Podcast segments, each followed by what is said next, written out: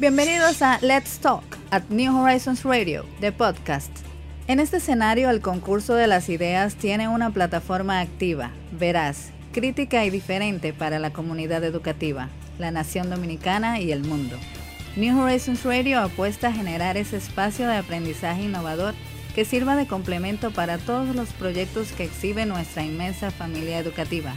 Quédate conectado. Un nuevo capítulo comienza ahora. New Horizons Radio. Gracias amigos por continuar con nosotros acá en New Horizons Radio. Y bueno, pues estamos en directo por Neón en nuestras transmisiones digitales en YouTube, en Facebook y recordarte como cada día, bueno, pues que puedes encontrar esta y todas las entrevistas que realizamos acá en el programa, en nuestro podcast, el cual colocamos allí inmediatamente concluido este programa, un ratito nuestro equipo técnico que se mantiene también bastante activo durante estos días para que nosotros podamos llegar a todos ustedes en sus hogares, en sus espacios de trabajo en el vehículo si te estás transportando. Y bueno, pues allí en New Horizons Radio también puedes encontrar el podcast de las entrevistas.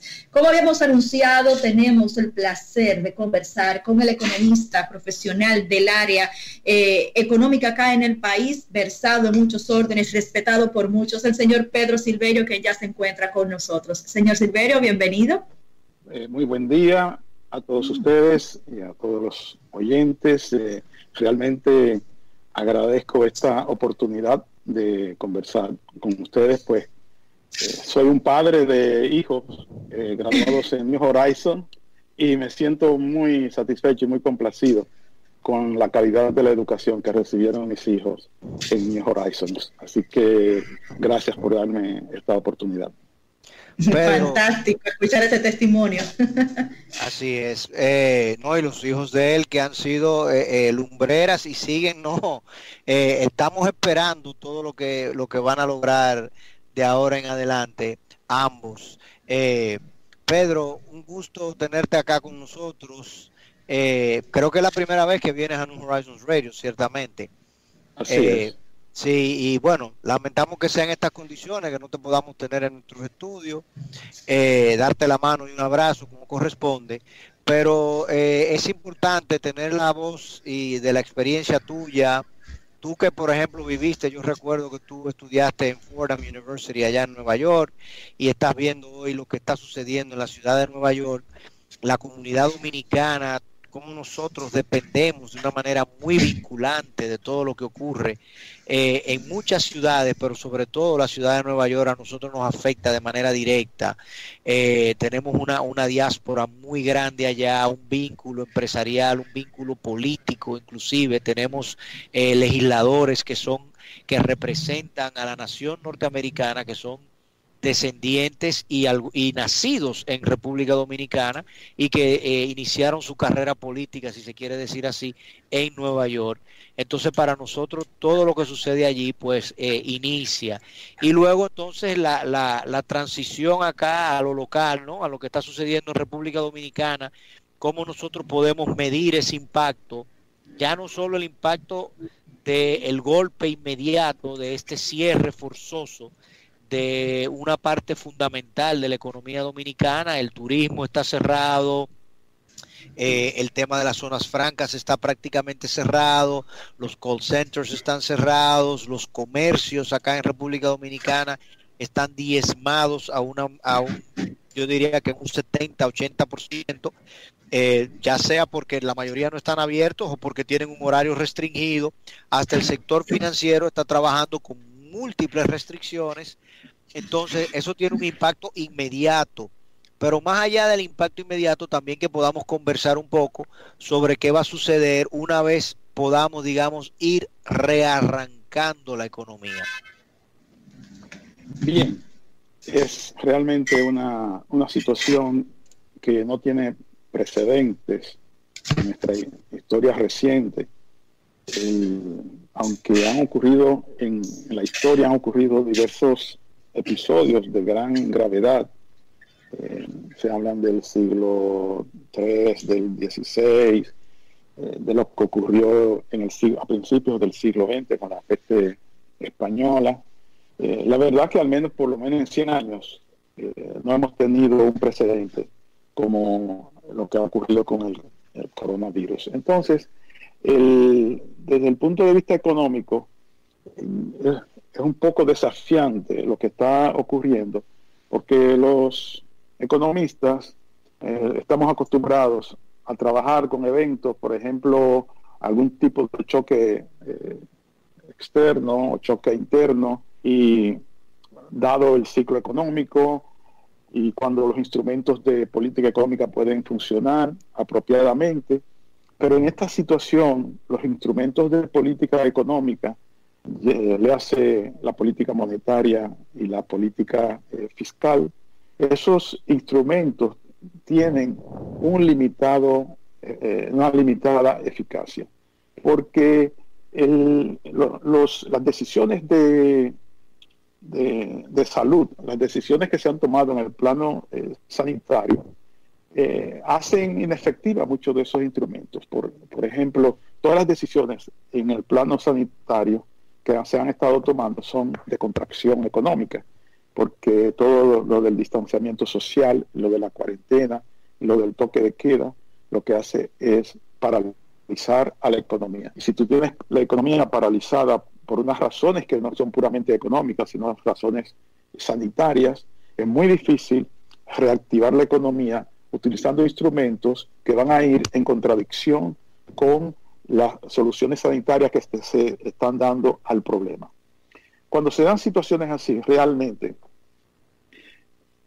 una de las primeras bajas en, una situación como esta, se ha podido eh, comprobar, es que todos los instrumentos estadísticos, todos los pronósticos, caen en una, área de poco uso, porque cuando hay un gran nivel de incertidumbre, cuando hay expectativas depresivas, cuando la, situación económica está paralizada por razones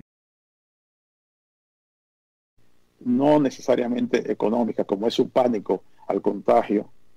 Sencillamente, los cálculos que tú puedes hacer con la historia estadística van a estar muy limitados para, para proyectarlos hacia adelante. Porque si tú supones que la estructura de los parámetros que se estimaron en una historia van a ser lo mismo que va dentro de dos meses, dentro de tres meses, probablemente va a estar completamente equivocado. Y en estas son las circunstancias que a veces eh, uno tiene que admitir que el, respeto de los economistas como, como pronosticadores eh, es casi tan efectivo como el, el respeto que se le debe tener a los astrólogos. El, ciertamente... no diga eso. ¿Por qué no? no, nos estás nos estás tirando todo por el suelo lo que pasa lo que pasa es que el, ¿cómo, cómo se puede pronosticar un virus que, está en desarrollo que eh, tú no sabes cómo puede reaparecer no sabes cómo van a ni siquiera fíjate no hay ningún economista o algún eh, estadígrafo eh, estadístico que pueda decir que la curva de contagio en República Dominicana va a alcanzar un máximo a tal nivel. No lo sabe. No hay manera de saberlo. Tú puedes tener una historia de cómo eso ha ocurrido en otros países, pero lo que ha ocurrido en otros países no necesariamente va a ocurrir en otro país. Por eso eh, yo pienso que hay dos momentos, hay dos momentos aquí importantísimos. El primer momento es cuáles son las medidas sanitarias que se deben tomar para hacer que este, este, este, este contagio eh, termine rápidamente. Ese es, el, es el primer momento y son decisiones de los expertos en el área de salud que deben, que deben primar en, esta, en estas decisiones para que el contagio eh, se evite o llegue a su punto máximo y pueda entonces eh, desaparecer en un tiempo eh, limitado. China probablemente, aparentemente lo ha hecho con bastante eficacia y, algunos otros países, pero otros, por ejemplo, como Italia o España, no han podido, no han podido hacerlo. Y hasta que esa incertidumbre que se deriva de la falta de control de hasta dónde va a llegar esto, limita las decisiones de política económica. Y quizá lo que hace es más útil en estos momentos es tener las políticas fiscales más apropiadas para llegar a los sectores sociales más vulnerables, a los más pobres, lo cual también es muy difícil de, lograr en un país con altas deficiencias institucionales, con altos niveles de informalidad eh, económica y con tantos marginados de todos los sistemas de información que tiene el país. Eso es sumamente difícil, pero sin embargo es lo más importante que puede darse en este momento, es poder tener políticas de solidaridad pública que puedan, que puedan ayudar a quienes más los están necesitando. Y a veces quienes más los están necesitando son los más difíciles de lograr llegar hacia ellos. esa quizás en este primer momento la, misión o el objetivo de la, de la política eh, fiscal. En el caso de la política monetaria sería garantizar que el sistema financiero tenga la debida o la suficiente liquidez para hacer frente a necesidades que eh, se supone que podrían ocurrir de manera eh, más fuerte durante este periodo. Yo creo que eso ahí hace una, digamos, hace un delineamiento de, lo, de, la situación. En, el segundo momento es qué va a pasar luego que termine la etapa, esta primera etapa, que es una primera etapa que ni, siquiera podemos anticipar con la debida certeza que va a ocurrir en dos meses o va a ocurrir en tres meses. Pero los daños que se le van a hacer también a la economía en este proceso van a ser eh, grandes. Sin embargo, esos daños que le va a hacer a la economía serían menores en la medida y serían sociales, y estoy hablando de daños porque también estoy incluyendo los daños sociales. Sería menor si podemos acortar el periodo de control eh, de contagio. Y además es probable que luego de pasar esta primera etapa tengamos niveles bajos de contagio, pero latentes. Y eso también va a tener una incidencia en el desempeño de actividades económicas que están vinculadas con el resto del mundo. De manera que la situación es muy compleja, realmente. Pedro, eh, vamos a analizarlo eh, de atrás para adelante con lo que tú has planteado. Primero con las políticas monetarias. Eh, vamos a quedarnos en el momento actual en el que estamos. el Banco Central flexibilizó y tomó un sinnúmero de medidas para aumentar la liquidez del sistema con miras a que ese dinero los bancos y las asociaciones rápidamente lo canalizaran con los agentes económicos. Primero eh, le redujeran los, los, compromisos, las obligaciones de corto plazo. Hoy mismo salió un comunicado, varios comunicados de la Dirección General de Impuestos Internos, donde se flexibilizan, se postergan un sinnúmero de obligaciones tributarias, como debe de ser. Sin embargo, por ejemplo, el comunicado de la Tesorería de la Seguridad Social en el día de ayer que se, ese pago es obligatorio el próximo viernes. No te dice, eh, no, vamos a postergar o, a eliminar el pago de estos meses, sino que te dice, bueno, yo te lo puedo eh, poner en cuatro pagos o en cuatro cuotas y máximo 30 días. Eh, o sea que todavía hay muchas contradicciones cuando vemos también al mismo tiempo que el gobierno está tomando de los fondos de pensiones y del, tema de la seguridad social para poder hacerle frente a las obligaciones y compromisos con la clase obrera, con los más necesitados, con el sistema de salud, etcétera. Entonces, uno de los puntos fundamentales, ¿tú sientes que el sector bancario ha logrado en estas primeras dos semanas canalizar de manera eficiente esos recursos que fueron liberados por el Banco Central? Bueno, muy buena pregunta, Fondley. El, cuando uno mira las estadísticas de lo que ha ocurrido en... Fíjate que las decisiones del Banco Central fueron tomadas entre el 17 y el 18 de, marzo, cuando se liberaron eh, una gran cantidad de recursos de, de, encaje legal y se dispusieron medidas en materia de las normas de, de evaluación de activos y las, normas prudenciales. Pero mira, ¿qué ha ocurrido entre el momento que el Banco Central tomó esas medidas y el día eh, de hoy? La realidad es que en, ese, en esos 14 días aproximadamente, lo que ha ocurrido es que toda la liquidez, la gran parte de la liquidez que el Banco Central inyectó al, al sistema financiero, ha regresado al Banco Central por otra vía.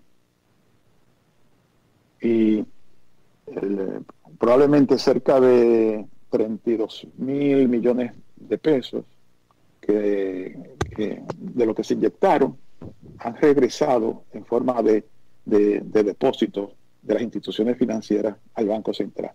Bueno, entonces quiere decir, que, el que los bancos no lo han colocado. Quiere decir que sí, ciertamente, claro, no lo han colocado, es verdad, no lo han colocado. El, pero ahí tiene que también evaluarse el hecho de si cuál ha sido la, la demanda de crédito que ha tenido eh, que han tenido los, eh, los bancos. ¿cuál es la razón? ¿Qué razón puede tener un banquero para no prestar? Bien, el, aquí tú sabes que los bancos también son la naturaleza del sistema financiero, del sistema bancario, es una naturaleza conservadora. De entrada, de entrada tiene que ser conservador. El sistema bancario no puede tomar eh, decisiones con, la rapidez y con la liberalidad que otros sectores pudieran eh, tomar decisiones. Porque el, el, sostén de la economía está en parte en, en, un sistema financiero que tenga la suficiente fortaleza.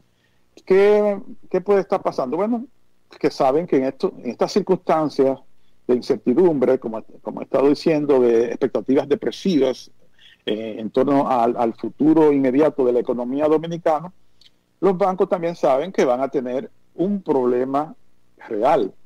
Aunque las normas prudenciales han, han dado un espacio para considerar estos casos y para que esto no afecte eh, incluso los niveles de solvencia del sistema bancario, los bancos van a tener mucho cuidado en, colocar sus recursos en una situación de tan alta incertidumbre. Y es muy normal, es muy normal que esta situación eh, ocurre porque cuando uno mira la experiencia de otros países, en Estados Unidos, uno mira la forma en cómo reaccionan los sistemas financieros ante este tipo de flexibilización. Reaccionan con mucha cautela, pero incluso los consumidores también reaccionan con mucha cautela. Mira, en el, en el año 2008, cuando surgió la crisis financiera en, Estados Unidos, 2007-2008, una de las decisiones que tomó el, el presidente Bush para, para reactivar la economía fue la de darle un, una transferencia en efectivo directo a la mayoría de los norteamericanos. Eso aumentó el ingreso disponible de los consumidores norteamericanos, muy, muy notoriamente aumentó, el ingreso disponible. Sin embargo, el nivel de consumo de los eh, consumidores norteamericanos continuó bajando. Entonces, tú dices, ¿por qué si, si si la Reserva Federal acaba de inyectar, o no la Reserva Federal, sino el gobierno federal acaba de inyectar miles de millones de dólares que ha hecho que los ingresos disponibles de, los, de los norteamericanos sea ahora mayor, ¿por qué el consumo siguió bajando? Cosa que... la incertidumbre, Pedro. la incertidumbre la incertidumbre y un momento en que tú tenías los mercados de valores y las empresas eh, eh, enfrentando un problema de sobrevaloración de activos eh, contagiados, activos malos, que eran todo, todo lo que estaba en el, en, el, tema de los securitized assets de, real estate, de, bienes raíces, etcétera. Pero el caso que estamos viendo ahora mismo tú lo dijiste muy bien, lo, clarificaste al principio, es un caso totalmente distinto, porque nosotros estamos viendo, o sea, no es que las empresas no quieren producir, no es que las empresas no tenían clientes que le querían comprar, es que el gobierno, el Estado le ha dicho a todo el mundo, párese en, en your tracks, como se dice en inglés, detén el tren y guárdate y al mismo tiempo le está diciendo, mira, como te has guardado, entonces aquí te dispongo de estos fondos para que tú tengas suficiente liquidez para tú enfrentar los compromisos de pago de tus empleados y los compromisos de pago de suplidores mínimos que tú tienes que hacer para garantizar que cuando yo te diga vuelve y enciende la maquinaria, vuelve y ponga en movimiento el tren, tú lo puedas hacer. Y se supone que el sistema financiero, que es el catalizador de dicha liquidez, tiene que actuar en consonancia. Entonces, si el sistema financiero, el Banco Central le da dicha liquidez y le dice claramente, mira, el cierre del trimestre fue en el día de ayer, el 30 de marzo, pero para las normas prudenciales, tal y como tú expresaste, no se va a tomar en cuenta si las empresas no lograron pagarte el 31 de marzo todos los préstamos y los créditos que tienen y a ti banco banco comercial tampoco te voy a tomar en cuenta si tú tienes algún problema de encaje, de liquidez, de alguno de tus indicadores de capitalización, etcétera. Porque lo que yo quiero es que tú ahora mismo sirvas como agente de, de movimiento de dicha liquidez hacia los agentes económicos. Entonces, si los bancos comerciales no van a hacer esa función, yo no sé si podremos a través de la tesorería de la seguridad social, quizás eh, el Banco Central se va a tener que convertir en el agente que promueva dicha liquidez tanto a las empresas como a, los, a, los, eh, a los individuos de manera directa, obviando al sector financiero. Por eso, por eso te decía, Juan, que en, ese, en este primer momento lo más eh, efectivo es la utilización de la política fiscal, porque a través de la política monetaria va a ser difícil, aparte de garantizar la liquidez del sistema, es decir, que si los bancos requieren un nivel de liquidez determinado, ellos puedan acceder a ese nivel de liquidez sin problema. Yo creo que esa es, digamos, la, la mejor garantía que, que el Banco Central puede dar en este momento. Hay un problema de incertidumbre por la naturaleza del choque que no se ha corregido. Y cuando el, en estos momentos una empresa va a, acudir al sistema bancario, ya es, una alerta casi temprana para, ese banco de que esta es de las empresas que están siendo afectadas por la situación. Y entonces el, sistema bancario sabe que a pesar de que existe una flexibilización de normas, ellos saben también que, potencialmente estos serán créditos que van a tener algún tipo de, de, pérdida, sobre los cuales van a tener que hacer algún tipo eh, de provisión, aunque no sea hoy. Pero este país con los niveles institucionales que se tienen, hay muchas dudas a veces de la estabilidad de las reglas que se aplican en un momento determinado y después entonces pueden surgir nuevas reglas que contradigan esa y creen una situación difícil. Por eso, en estos momentos hay que, hay que eh, enfatizar el instrumento fiscal como el instrumento más idóneo, porque no solamente el instrumento fiscal debe estar dirigido a proteger a lo más eh, necesitados, a lo que eh, evitar una hambruna en el país que, sería muy peligroso. Pero también debe proteger a las fuentes que generan los empleos y que luego van a ser el, motor del, levantamiento de la economía. Es decir, hay empresas en estos momentos que van ya tienen problemas con mantenerse operando por un problema de liquidez y probablemente, no, automático, eso, eso, sucedió al otro día de, de Exacto, y no por un problema de solvencia. No. Eh, entonces, esas empresas, ese problema de liquidez, sin embargo, la pudiera llevar a tener luego un problema de solvencia y luego eh, sacarla del mercado, y, estar casi, y casi estar incapacitadas para dar respuesta cuando llegue el momento de la recuperación de la economía. Entonces, es una prioridad también de la parte fiscal buscar, buscar los mecanismos de asistir, de asistir con, con, con ayuda en el gasto a esas empresas de alguna manera para que mantengan su viabilidad.